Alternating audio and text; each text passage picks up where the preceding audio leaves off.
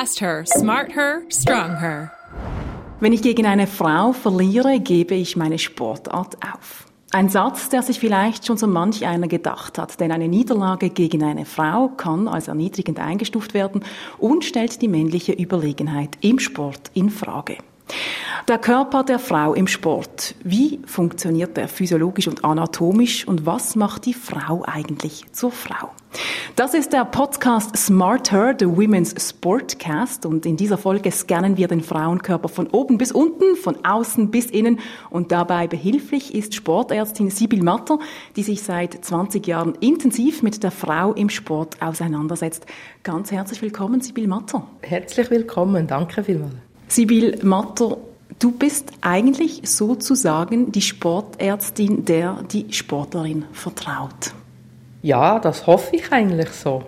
Also es ist schon so, weil ich früher selbst Sportlerin, aktive Triathletin war und jetzt schon so lange mich mit der Thematik auseinandersetze, versuche ich auch das Vertrauen zu gewinnen von den Sportlerinnen und das ist, ich denke, gerade so in Themen wie Zyklus, Menstruation ja nicht so einfach und das ist mir sehr wichtig. Warum ist es denn wichtig, dass die Sportmedizin sich explizit mit der Frau auseinandersetzt? Es gibt gewisse Bereiche, Hormone, Größe, Gewicht oder Leistungsfähigkeit oder die, vor allem die zyklusabhängigen äh, Schwankungen und die man eigentlich kennen muss, um eine Frau im Sport gut beraten zu können. Und deshalb ist es auch wichtig, dass die Sportlerinnen wissen, in welchem Bereich macht es Sinn, etwas vor- oder nachzugehen. Oder vor allem, wie soll ich in Symptome interpretieren im, innerhalb des Zyklus. Gibt es eine Antwort auf das, was ich spüre im Verlauf des Monats beim Training? Ist das normal oder nicht normal? Und da braucht es viel Wissen, um das einschätzen zu können. Wir haben in der ersten Folge des Podcasts Smarter, the Women's Sportcast, über Gender Data Gap gesprochen. Und da kam heraus, dass Daten im Sport über Frauen fehlen, gerade wie sie trainieren müssen, wie sie sich am besten erholen. Wie sieht das denn in der Anatomie und der Physiologie aus? Wissen wir da genug über die Frau? Man weiß zumindest schon einiges, würde ich mal sagen, wenn man sich auch damit befasst. Es ist manchmal vielleicht so, dass das im allgemeinen Training oder wenn man selbst trainiert, einem gar nicht so bewusst ist. Aber es hat schon einiges an Wissen vorhanden, das man eigentlich umsetzen könnte. Wir haben zum Einstieg gehört, ein Mann, der gegen eine Frau im Sport verliert, der macht sich Gedanken, mit der Sportart aufzuhören. Ist das berechtigt? Darf der Mann so denken? Ich denke, im Durchschnitt gesehen, ja, kann man so denken, hat der Mann sicher Vorteile.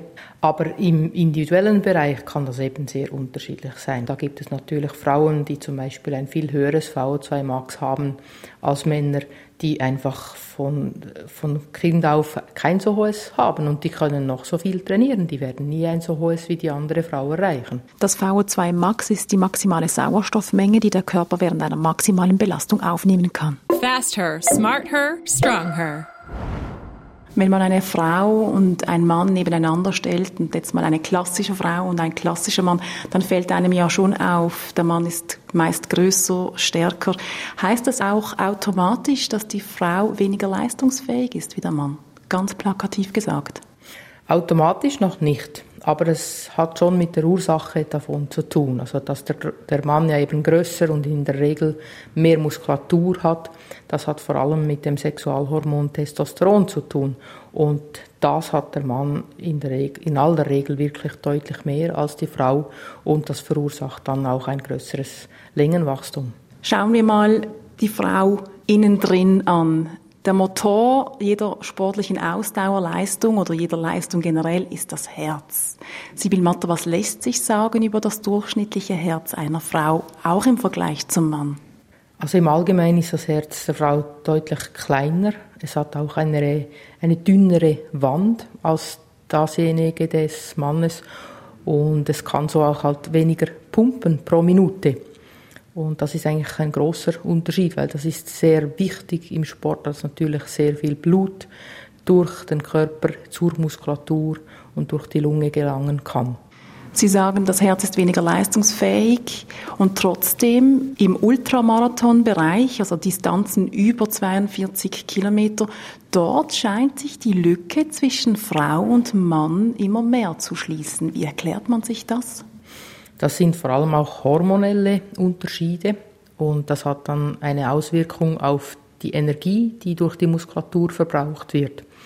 Und zwar ist bei der Frau so, durch das Östrogen, das eher vorherrschend ist, im Gegensatz zum Testosteron beim Mann, ist der Fettstoffwechsel besser funktionstüchtig. Das heißt, vor allem auf lange Distanzen, wo es von Vorteil ist, wenn man mehr dann durch Fettabbau vorwärts kommt. Das heißt, es wird Fett entweder das innerhalb des Muskels ist oder außerhalb des Muskels ist verbraucht, kann man einerseits Kohlenhydrate sparen und man kommt auch weiter, weil das eine Energieform ist, die viel, viel länger hält. Das heißt eigentlich, in diesen langen Distanzen hat die Frau einen Vorteil, weil sie mehr Fett hat. Sie hat vor allem mehr Fett auch im Muskel drin und kann mehr Fett zerren. Aber sie hat häufig auch den Vorteil, dass sie eben auch leichter ist und weniger Muskulatur hat. Und auf lange Distanzen ist das eher ein Vorteil, weil dann braucht es weniger Energie. Schauen wir uns doch einmal ein paar Zahlen an. Über 1000 Meter ist die Frau 11 Prozent langsamer wie der Mann. Im Marathon ist die Frau 9 Prozent langsamer wie der Mann. Also je länger, desto kürzer dieser Unterschied. Im Ultramarathon ist die Frau zum Teil sogar besser. Eine Zahl dazu am Swiss Iron Trail 2014 der geht über 202 Kilometer, gewinnt eine Frau mit 40 Minuten Vorsprung auf den ersten Mann. Bleibt nun die Ultradistanz die Domäne der Frau oder gibt es da auch ein Potenzial, dass die Frau auch bei kürzeren Distanzen den Mann auf einmal überholt? Nein, das sieht im Moment nicht danach aus, weil diese Differenz von circa 11 Prozent, die wird ähm, wahrscheinlich immer bestehen bleiben, weil das hormonell auch so gegeben ist durch die Herzgröße, durch die Hämoglobinmasse, durch das V2 Max. Und ähm, gerade so bei Distanzen um 400 bis 10.000 äh, Meter, da ist einfach dieser Stoffwechsel auch sehr wichtig. Und der funktioniert beim Mann bei dieser Intensität ein bisschen besser. Eine Tatsache, die mich auch noch beeindruckt hat, ist die Tatsache, dass die Dropout-Quote bei Ultraläufen, also die Zahl der Aussteiger und Aussteigerinnen, die unterscheidet sich zwischen Mann und Frau. Bei einem 100-Meilen-Lauf im amerikanischen Colorado kommen fast alle Frauen ins Ziel, aber über die Hälfte der Männer steigt aus. Wie erklärst du dir das, Sibyl Matter? Also eine genaue wissenschaftliche Erklärung weiß ich gerade nicht, aber ähm, es kann natürlich im psychischen Bereich ein Unterschied bestehen, dass die Frauen die, die das Leiden anders verspüren oder den Schmerz anders wahrnehmen als die Männer. Es kann aber auch mit der Selbsteinschätzung zu tun haben, dass sich Frauen andere Ziele in diesem Lauf setzen als die Männer und dann vielleicht schneller enttäuscht sind. Oder dann sind es dann wirklich einfach energetische Probleme. Wenn natürlich der Mann es nicht mehr schafft, genügend Energie aufzunehmen, dann müssen sie irgendwann mal aufgeben, weil sie die Energie nicht mehr aufnehmen können. Wir haben festgestellt, dass im Ausdauerbereich die Frau zum Teil sogar gewisse Vorteile hat, aufgrund von mehr Fettanteil im Muskel. Gehen wir mal zu den Schnellkraftsportarten. Im Sprint, da ist eine Frau einfach chancenlos. Warum?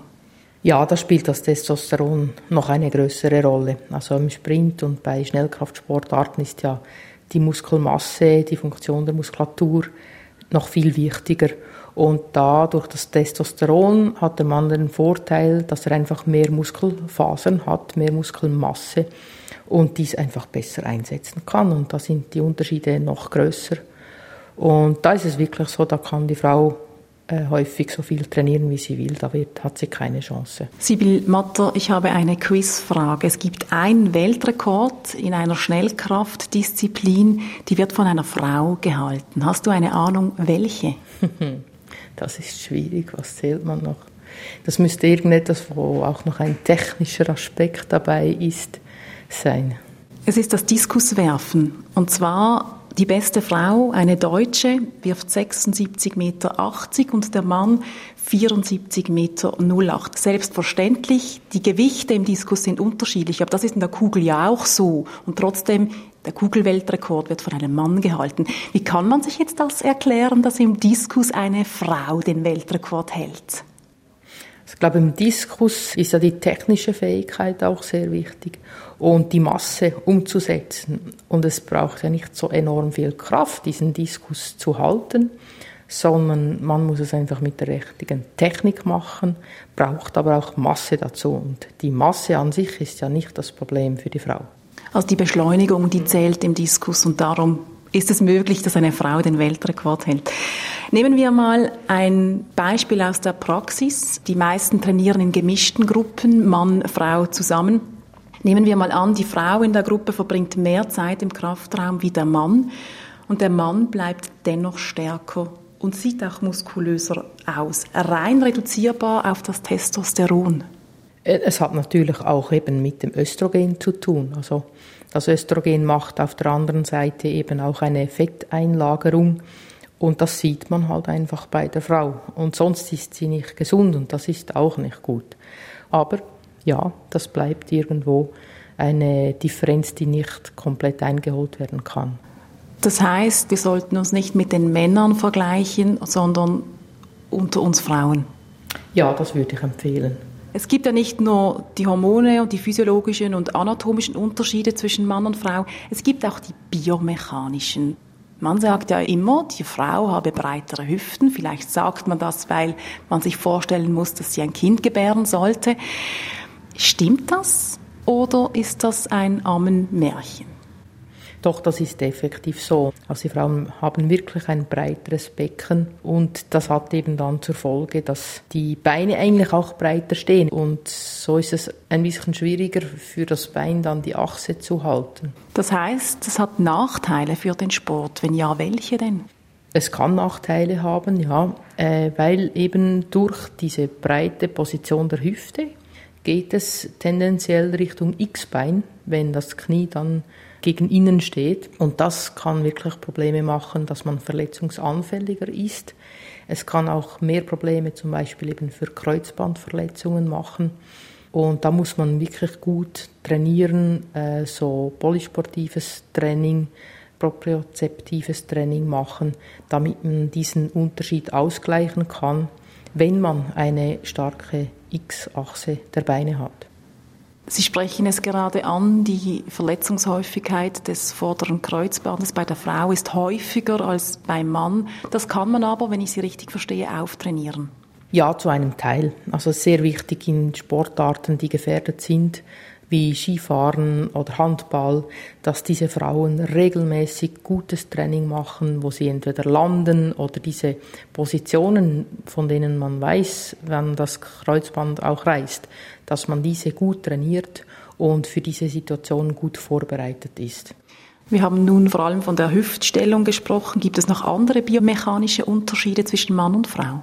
Ja, eigentlich der Schwerpunkt ist natürlich bei den Frauen ein bisschen anders als bei den Männern, hauptsächlich auch durch die Brust und das Gesäß, das meistens ein bisschen breiter ist.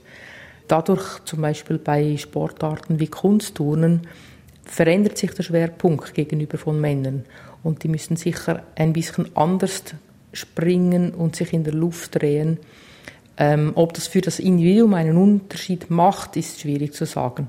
Aber für den Trainer macht das sicher einen Unterschied, weil der muss dann die Empfehlungen an die Athletin anders geben als bei einem Athleten. Wir haben nun davon gesprochen, dass die biomechanischen Unterschiede zum, eher zum Nachteil sind der Frau. Gibt es auch Vorteile, die die Frau hat? Ja, auf jeden Fall, je nach Sportart. Ich denke da zum Beispiel an Sportarten, bei der viel, sehr viel Beweglichkeit gefordert ist. Da haben die Frauen durch das Östrogen eine erhöhte Dehnbarkeit der Bänder und die können Bewegungen machen, die für Männer sehr schwierig sind. Sibyl Matter, wir haben viel erfahren über die Frau von außen, von innen, physiologisch, anatomisch, biomechanisch. Lässt sich zusammenfassen, dass im Ausdauerbereich die Frau einen gewissen Nachteil hat aber nicht zu einem großen wie in Schnellkraftsportarten, wo sie egal was sie tut, wahrscheinlich unterlegen bleibt. Sie hat gewisse Vorteile, vor allem in der Beweglichkeit. Was das konkret fürs Training bedeutet für die Frau, du hörst es in einer der nächsten Folgen von Smart Her, the Women's Sportcast. Und dir, Sibyl Matter, herzlichen Dank, warst du hier. Sehr gerne geschehen und ich freue mich sehr auf die folgenden Podcasts. Fast Her, Smart Her, Strong Her.